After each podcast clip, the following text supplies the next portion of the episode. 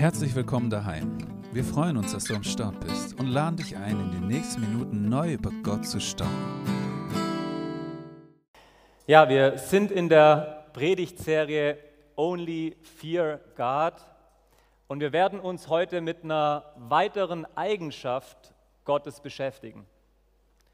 Und zwar mit einem Thema, das ziemlich herausfordernd ist über das heutzutage ehrlicherweise nicht mehr so viel gepredigt wird, weil ich glaube, dass es für viele zumindest im ersten Moment ziemlich unangenehm sein kann. Ich bin Prediger und ich weiß, wovon ich rede. Es ist kein populäres Thema, es ist ein Thema, das für viele nicht so wirklich in ihr Gottesbild passt und im ersten Moment auch nicht zeitgemäß erscheint das Thema über den Zorn Gottes. Darf ich mal in die Runde fragen, wer dieses Jahr schon mal eine Predigt zu diesem Thema gehört hat? Letztes Jahr? Vorletztes? Überhaupt? Immerhin ein paar.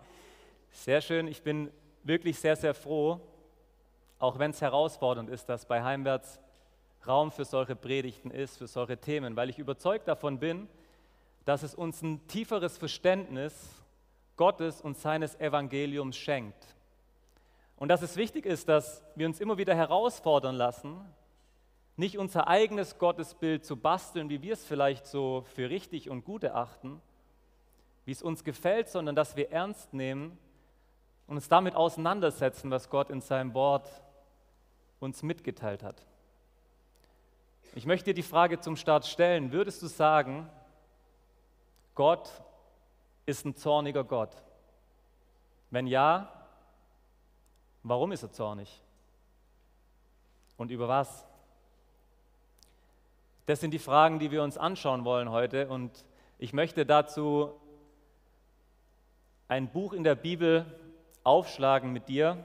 Und zwar bei einem Propheten starten, der gar nicht so bekannt ist. Ja, sein Name ist Nahum. Spannender Name, Nahum. 650 vor Christus ungefähr gewirkt und er nimmt uns in dieses Thema mit hinein. Und zwar ziemlich direkt und ziemlich deutlich. Und ich habe mir gedacht, wir kennen uns jetzt, zumindest die meisten, schon eine Weile. Ich kann hier gleich mal richtig steil einsteigen und einfach mal den Nahum zu Wort kommen lassen, der diese Eigenschaft Gottes beschreibt, um die es heute Abend gehen soll.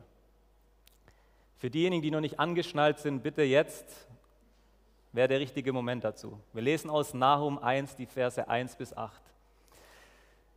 Nahum schreibt, der Herr ist ein eifersüchtiger und rächender Gott. Er ist ein wahrer Rächer und ein zorniger Gott. Er rächt sich an seinen Gegnern und zürnt seinen Feinden. Der Herr ist geduldig und seine Macht gewaltig.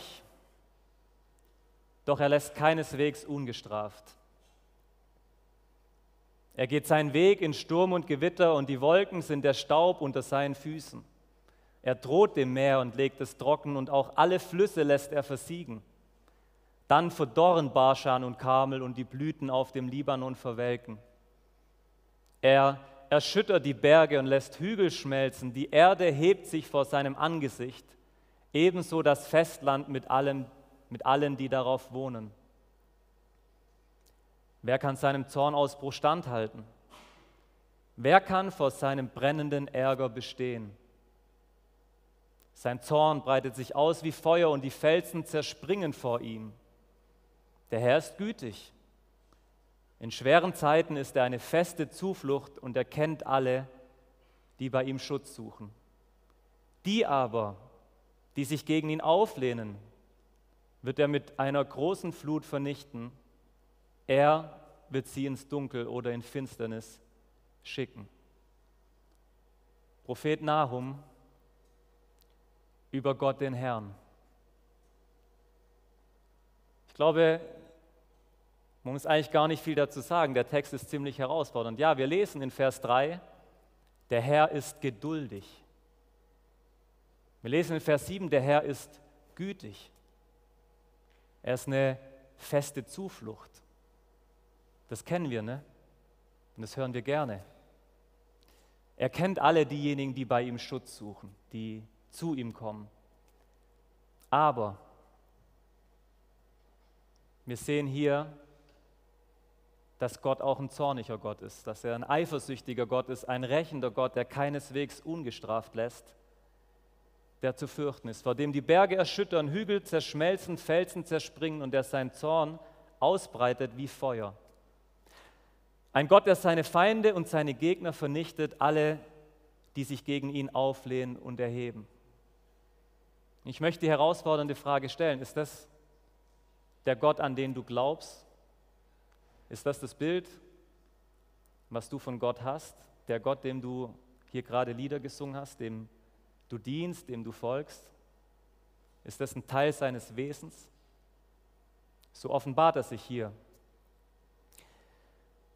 und zwar nicht nur im Alten Testament. Ich habe vorher, bevor ich hierher gefahren bin, eine Begegnung gehabt mit einem Cousin von mir, den habe ich lange nicht gesehen und ich war ein bisschen im Stress, habe gesagt, du, ich muss schnell los, ich habe hier gleich eine Predigt. Und dann hat er mich gefragt, um was geht es denn? Dann habe ich gesagt, um den Zorn Gottes. Dann hat er geschaut, und gesagt, okay, krass, das Altes Testament, oder? habe ich gesagt, ja, viele Menschen denken, Altes Testament, das hört man immer wieder, das ist so der zornige Gott, ja. Neues Testament lesen wir ja eh viel gerne, viel lieber, da ist es der liebende Gott, da ist es der geduldige Gott. Aber weißt du, mir ist wieder neu deutlich geworden in der Predigtvorbereitung, dass das einfach nicht stimmt. Wir lesen Jakobus 1,17 zum Beispiel, dass bei Gott keine Veränderung ist. Er ist derselbe gestern, er ist derselbe heute, er ist derselbe in Ewigkeit in Hebräer 13. Und das Spannende ist, dass Jesus, anstatt diese Geschichten aus dem Alten Testament, die wir so gerne zuschlagen, irgendwie zu relativieren, dass er diese Geschichten bestätigt und dass er sagt, diese Geschichten sind aufgeschrieben als Warnung für diejenigen, die zukünftig ohne Gott leben werden. Es ist das Neue Testament, wo wir über den Zorn Gottes lesen. In Römer 1,18 habe ich mitgebracht, doch vom Himmel her wird Gottes Zorn sichtbar über alle Gottlosigkeit und Ungerechtigkeit der Menschen, die die Wahrheit ablehnen. Und indem sie ihn ablehnen, indem sie eigene Götter verehren, indem sie ihn nicht ehren wollen, heißt es in den folgenden Versen, dass Gott sie dahin gegeben hat. Das kannst du, wenn du das Kapitel heute Abend nochmal nachlesen möchtest, kannst du das dreimal lesen, dass die Konsequenz dessen ist, dass Gott dahin gegeben hat.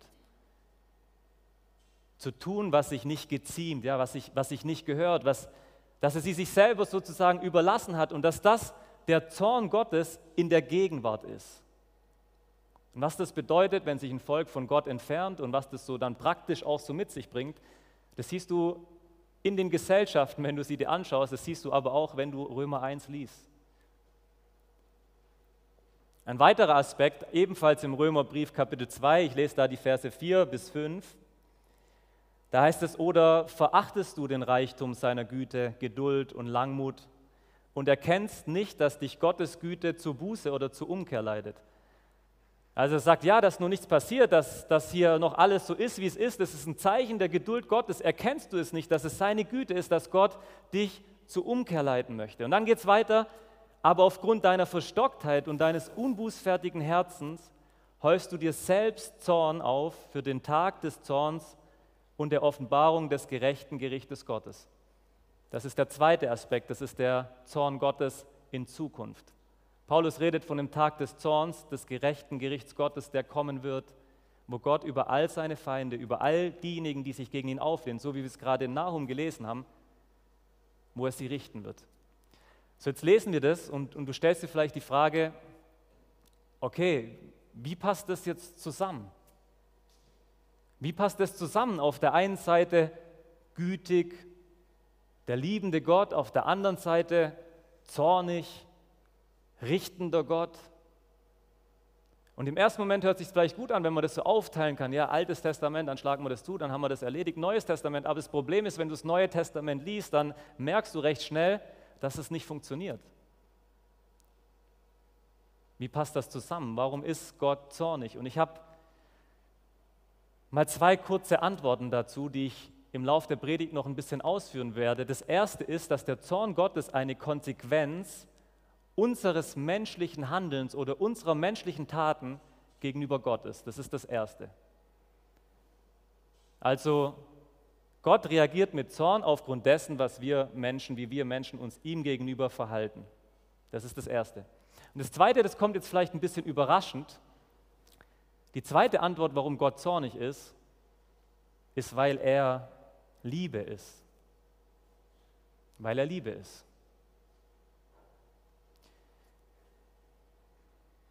Ein Professor, Miroslav Wolf heißt der Kollege, nicht Kollege, ich bin ja kein Professor, ähm, von der Yale University, ein Professor, der selber Zeitzeuge des Balkankriegs war, der hat seine Gedanken zu dem Thema zusammengefasst und ich finde es vorlesenswert. Ich möchte dich damit hineinnehmen. Er sagt zu diesem Thema Zorn und Liebe, früher dachte ich, dass Zorn eines Gottes unwürdig sei. Ist Gott nicht Liebe? Sollte göttliche Liebe nicht über Zorn erhaben sein? Fragezeichen. Gott ist Liebe und Gott liebt jeden Menschen und jedes Geschöpf. Gerade deshalb ist Gott auf manche von ihnen zornig. Mein letzter Widerstand gegenüber dem Gedanken an Gottes Zorn fiel angesichts der Opferzahlen des Krieges im ehemaligen Jugoslawien, der Region, aus der ich stamme. Gemäß einiger Schätzungen wurden 200.000 Menschen getötet und drei Millionen vertrieben. Meine Dörfer und Städte wurden zerstört, mein Volk Tag und Nacht bombardiert, einige von ihnen unvorstellbar brutal behandelt und ich konnte mir nicht vorstellen, dass Gott darüber nicht wütend war. Oder denken Sie an Ruanda im letzten Jahrzehnt des vergangenen Jahrhunderts, wo 800.000 Menschen in 100 Tagen zu Tode gehackt wurden. Wie hat Gott auf dieses Gemetzel reagiert? Hat er die Täter wie ein Großvater verhätschelt, indem er sich weigerte, das Blutbad zu verurteilen, sondern die gute Seele der Täter herausstellte? War Gott nicht ausgesprochen zornig auf sie? Obwohl ich mich früher beschwerte, wie unpassend der Gedanke von Gottes Zorn war, erkannte ich nun, dass ich gegen einen Gott rebellieren müsste, der angesichts des Bösen in dieser Welt nicht zornig wäre. Gott ist nicht zornig trotz seiner Liebe, er ist zornig wegen seiner Liebe. Gott ist nicht zornig trotz seiner Liebe, er ist zornig wegen seiner Liebe. Weil Gott die Liebe ist, hasst er das Böse. Weil Gott Gerechtigkeit ist, zürnt er über Ungerechtigkeit. Und weil Gott heilig ist, kann er das nicht einfach so ungestraft lassen. Und genau das bringt mich zu fünf kurzen Punkten über den Zorn Gottes. Dieser Zorn Gottes, der ist erstens, wie wir es gerade schon gesehen haben, der ist seine Liebe in Aktion gegen Sünde, gegen das Böse, gegen Ungerechtigkeit. Das ist das Erste. Gottes Zorn ist seine Liebe in Aktion gegen Sünde. Das Zweite, das wichtig ist, Gottes Zorn ist nicht mit unseren negativen Vorstellungen von menschlichem Zorn gleichzusetzen. So als unkontrollierte Wut, als Jähzorn, als Aggressivität, als Willkür, er ist vielmehr ein gerechtes und notwendiges Vorgehen gegen wirklich vorhandenes Übel. Gott ist nur dann zornig, wenn sein Zorn nötig ist. James Packer, ein englischer Theologe, der hat es passend formuliert, der hat dazu geschrieben, Gottes Zorn in der Bibel ist nie die launische, reizbare, moralische, unwürdige Sache, die menschliche Wut so oft ist. Es ist stattdessen eine richtige und notwendige Reaktion auf objektives moralisches Übel. So, das bedeutet, dritter Punkt, Gottes Zorn ist gerecht. Gottes Zorn ist gerecht. Und da denkt man vielleicht zum ersten Moment, und ich glaube, jeder von uns kennt es, ja, wenn wir so eine Geschichte hören, wie jetzt gerade von diesem Professor, der den Krieg miterlebt hat und all das, was da so geschehen ist, dann sagen wir, ja, da schreit es in uns, ja, wir, wir, wollen, wir wollen Gerechtigkeit, oder nicht? Das kann doch nicht sein, dass die ungeschoren davonkommen und dass das einfach so stehen gelassen werden muss. Da schreit es nach Gerechtigkeit. Und das Schöne ist auf der einen Seite, dass Gott für Gerechtigkeit sorgen wird. Auf der anderen Seite, wenn man so drüber nachdenkt und das eigene Leben anschaut und merkt, dass man selber oft nicht so gerecht ist, ist es auch wiederum ziemlich herausfordernd. Weil diesem gerechten Zorn Gottes unterstehen erstmal alle Menschen. Die Bibel ist da klar, ja, in Epheser 2 zum Beispiel, da kannst du lesen, dass Gott die Epheser anschreibt und dass er zu denen sagt, ihr, die jetzt alle Christen geworden seid, auch ihr, ihr wart früher von Natur aus unter dem Zorn Gottes. Und da heißt es, wie auch alle anderen. Also mit euch ist was passiert, ihr seid Christen geworden. Schaut mal, wo ihr herkommt. Ihr wart von Natur etwas, wie auch alle anderen, unter dem Zorn Gottes. Warum ist das so? Römer 3, 23, denn alle haben gesündigt und verfehlen die Herrlichkeit, die sie vor Gott haben sollten. Wir verfehlen diesen Maßstab, den wir vor Gott haben sollten. Und Gott, der gerecht ist, der muss hier gerecht handeln und Sünde richten, weil sonst wäre er nicht Gott. Das bringt mich zu dem vierten und eigentlich so zu dem herausforderndsten Punkt, nämlich Gottes Zorn, der ist zu fürchten. Gottes Zorn, der ist zu fürchten. Ich glaube, wenn man so die Bibel liest und wenn man, wenn man das wirklich glaubt, dann ist es schon gewissermaßen auch was, das Furcht in, in einem her hervorbringt. Und zwar möchte ich dir eine Szene zeigen aus dem Neuen Testament, die uns zeigt, wieso. Johannes, der Apostel, der schaut in Offenbarung diesen Tag, von dem Paulus geschrieben hat, der kommen wird des zukünftigen Zornes Gottes, wo Gott richten wird. Und ich lese dir das einfach mal vor in Offenbarung 19 ab Vers 11. Johannes schaut dort und sagt, und ich sah den Himmel geöffnet. Und siehe, ein weißes Pferd, und der darauf saß, heißt treu und wahrhaftig. Und er richtet und führt Krieg in Gerechtigkeit. Seine Augen aber sind eine Feuerflamme und auf seinem Haupt sind viele Diademe und er trägt einen Namen geschrieben, den niemand kennt als nur er selbst. Und er ist bekleidet mit einem in Blut getauchten Gewand und sein Name heißt das Wort Gottes. Und die Truppen, die im Himmel sind, folgten ihm auf weißen Pferden, begleitet mit weißer, reiner Leinwand. Und aus seinem Mund geht ein scharfes Schwert hervor damit er mit ihm die Nationen schlägt. Und er wird sie hüten mit eisernem Stab. Und er tritt die Kälter des Weines, des Grimmes, des Zornes Gottes, des Allmächtigen.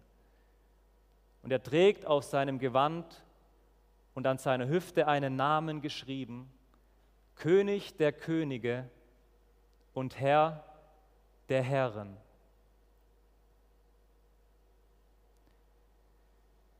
Wer ist dieser König der Könige und dieser Herr der Herren? Der Treue und der Wahrhaftige. Das ist Jesus. Das ist der Jesus, den Gott dazu bestimmt hat, die Lebenden und die Toten zu richten, wie er eines Tages wiederkommen wird. Und ich habe mir so gedacht bei meinem Jesusbild, das ist schon krass. Das hat mich herausgefordert, sage ich dir ganz ehrlich. Weil ich mir gedacht habe, vielleicht habe ich doch sehr, sehr oft ein ziemlich verniedlichtes Jesusbild.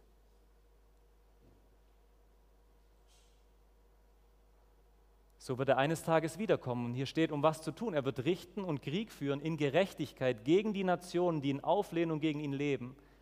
Und er wird die Kälte des Grimmes, des Zornes Gottes, des Allmächtigen treten. Und hier redet er nicht von irgendwas in der Vergangenheit, das wir irgendwie zuschlagen können, sondern er redet davon, von etwas, das noch kommt.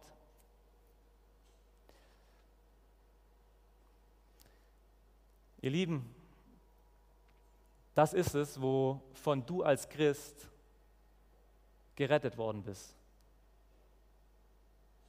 Das ist es, wovon du als Christ gerettet worden bist. Es ist nicht in erster Linie, okay, Jesus gibt mir irgendwie ein besseres Gefühl, ein schöneres Leben sondern das ist das, wovor Gott dich gerettet hat in Christus. Und das ist auch der Grund, warum Menschen das Evangelium so dringend brauchen. Damit dieser gerechte Zorn, den Gott hat, an ihnen vorübergeht, weil ein anderer für sie bezahlt hat. Und weißt du, wer das sagt? Friede, Friede. Und da ist doch kein Friede. Zitiere aus Jeremia 8, Vers 11. Oder wer das sagt, wie in Maleachi 3, Vers 1. Jeder, der Böses tut, der ist gut in den Augen des Herrn. Und an solchen hat er gefallen. Und wo ist der Gott des Gerichts? Diejenigen wird das Verderben plötzlich treffen, sagt Paulus im Thessalonicher Brief. Wie ein Dieb in der Nacht. Und weißt du, ganz ehrlich, ich habe da nicht so oft drüber nachgedacht bisher, aber irgendwie ist es schon krass. Versuche nicht meine Gedanken, glaub mir das. Mir geht es heute nicht darum, mein Gottesbild oder meine Gedanken dir weiterzugeben. Aber das steht nun mal da. Es steht da, dass der Zorn Gottes, dass er offenbart werden wird. Und es steht da, dass dieser Zorn Gottes, dass der real ist, genauso wie seine Liebe. Und der Beweis dafür, der Beweis dafür, Leute, das ist das Kreuz. Wo Jesus als das sündlose Opferlamm, der keine Schuld getan hat, wo er stellvertretend für dich und für mich das Gericht getragen hat, den Zorn aus Liebe uns gegenüber, damit wir leben können. Wie geht Liebe und Zorn zusammen? Schau aufs Kreuz. Derjenige, den du anbetest, dem du singst, der hat die Antwort darauf.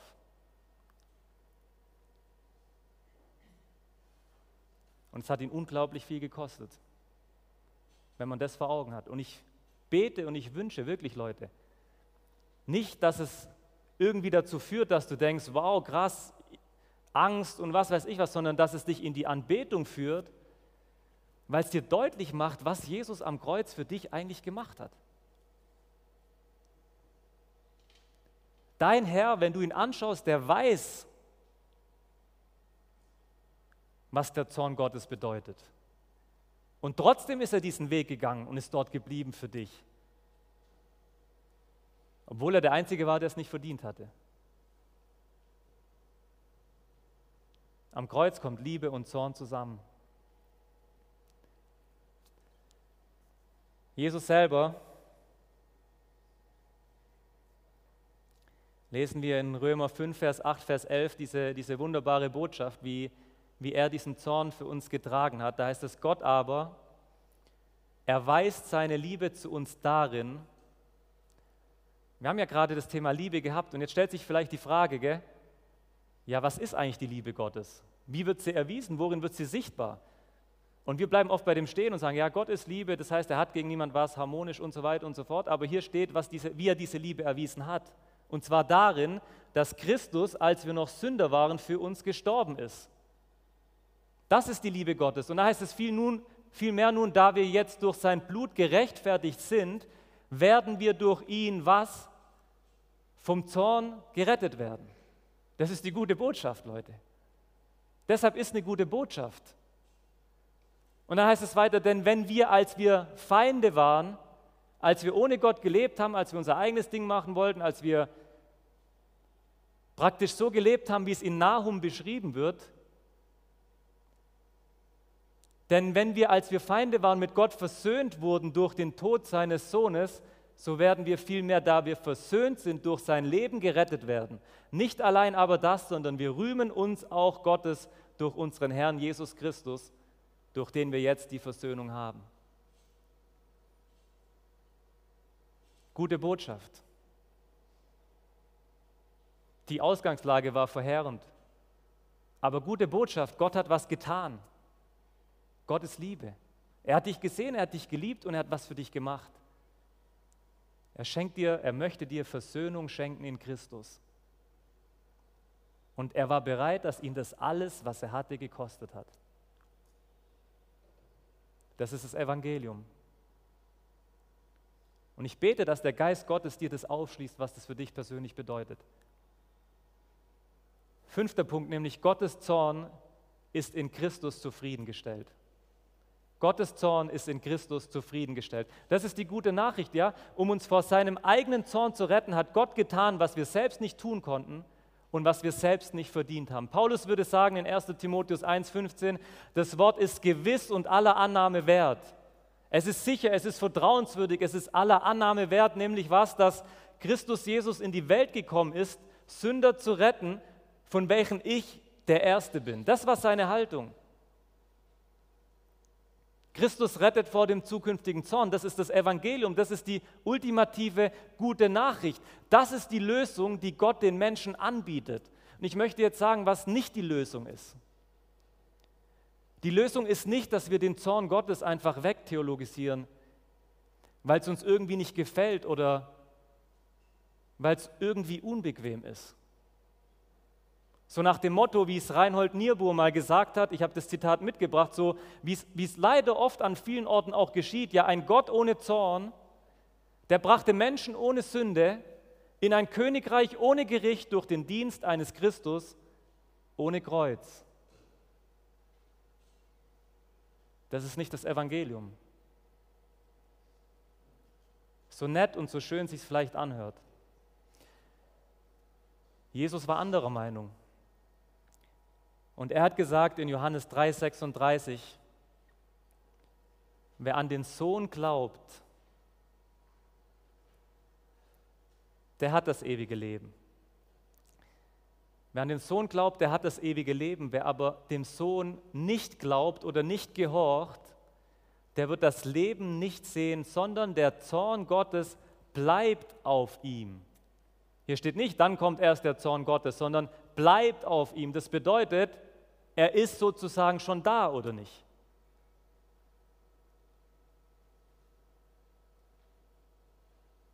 Aber wer an den Sohn glaubt, der hat das ewige Leben. Für den wurde das Gericht getragen, für den wurde bezahlt. Und weißt du, deshalb ist es mir so ein Anliegen, dich dazu einzuladen, dass wenn du das nur nicht gemacht hast, dass du, dass du dich bei ihm birgst, dass du zu ihm kommst dass, kommst, dass du dich ihm zuwendest, dass du dieses Wort, was aus Psalm 2 stammt von David, dass du dir das zu Herzen nimmst. Da heißt es nämlich deshalb, ihr Könige, handelt klug, lasst euch warnen, ihr Herrscher der Erde. Ist aber nicht nur ein Wort an Könige und an Herrscher, sondern an alle anderen auch. Und dann heißt es, dient dem Herrn in Ehrfurcht und jubelt ihm zu mit Zittern. Beugt euch vor dem Sohn Gottes, damit er nicht zornig wird und ihr euer Leben verliert, denn sein Zorn bricht leicht aus. Glücklich sind alle, die bei ihm Schutz suchen. Der Psalm, der fängt an mit die Nationen, sie toben gegen Gott, sie wollen das nicht hören. Und dann heißt es, Gott, er lacht darüber im Himmel und sagt, habe ich nicht dich eingesetzt, meinen Christus, dass du regierst? Und die Konsequenz daraus sollte sein, dass wir, dass wir uns ihm zuwenden, dass wir nicht in dieser Haltung verharren wie's, oder bleiben, wie es leider viele Menschen tun, sondern dass wir bei ihm Schutz suchen und dass wir diese Rettung empfangen dürfen, die er für uns bereitet hat. Und ich möchte die Frage stellen, falls, falls du das noch nicht getan hast, falls du noch nicht bei Jesus Schutz gesucht hast, falls du Jesus noch nicht kennst,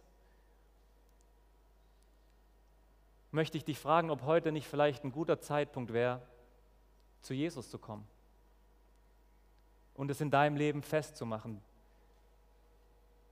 weil du erkannt hast, was auf dich wartet und dass du einen Retter brauchst.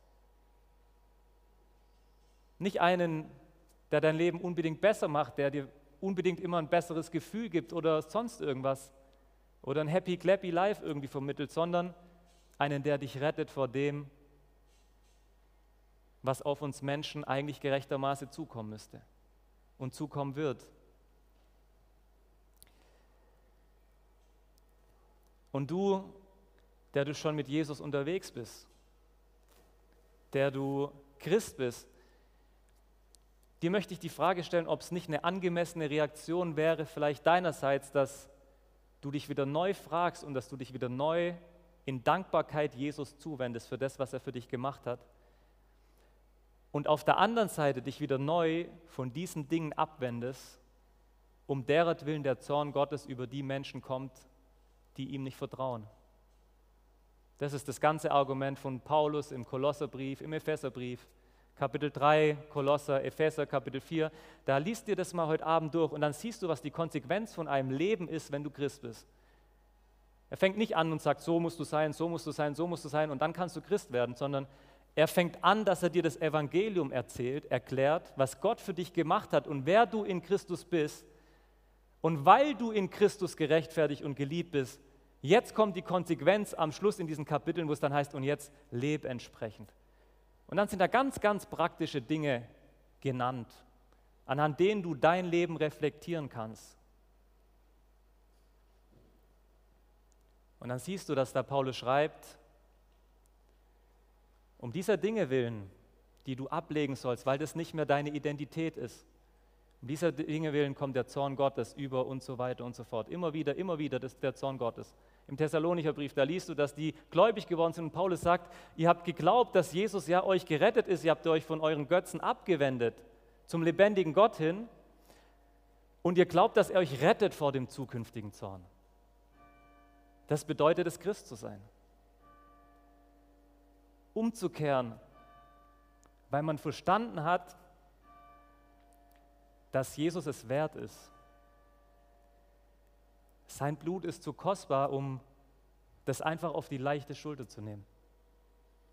Und ich bete, dass der Geist Gottes, dass er dir das aufschließt und dass das wieder neu für dich groß macht, ja, was Jesus eigentlich für dich gemacht hat, was er dir schenkt, was es ihn gekostet hat, all das und dass es dich in die Anbetung führt.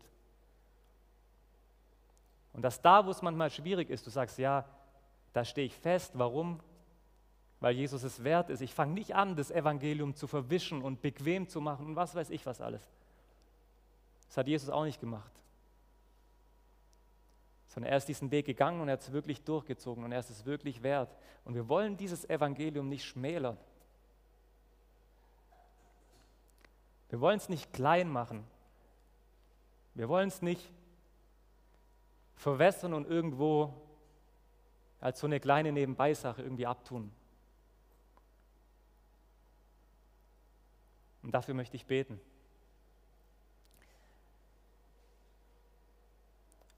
Vater, ich danke dir dafür,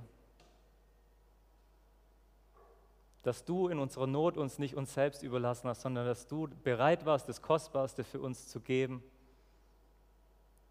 Und du, Herr Jesus, dass du in diese Welt gekommen bist, um diesen schmerzhaften, erbitterten Weg zu gehen, weil er notwendig war, und ich bete so sehr, dass du uns vergibst, wo wir das auf die leichte Schulter genommen haben, wo wir vergessen haben, was es dich gekostet hat. Wo vielleicht böse drauf waren auf, auf Leute, die das irgendwie betont haben oder was weiß ich. Und ich bete, Herr, dass du uns wieder neu in die Anbetung führst, dass wir das, was du getan hast, nicht klein machen, dass wir neu verstehen, dass du es wert bist, Herr. Ein Leben zu leben, das dich ehrt und das auf dich ausgerichtet ist und es dich ehrt und anbetet, weil du Gott bist. Und weil du einen Ausweg geschaffen hast vor dem zukünftigen Zorn, damit wir leben können. Indem wir bei dir Schutz suchen, indem wir zu dir kommen unter den Schatten deiner Flügel. Hab Dank dafür. Amen. Wenn du mehr über Heimwärts wissen willst, klick dich auf heimwärts.net, schau bei Instagram unter Heimwärts rein oder besuch uns einfach im Gottesdienst in der Johanneskirche in Filderstadt-Bernhausen. Guck doch mal rein.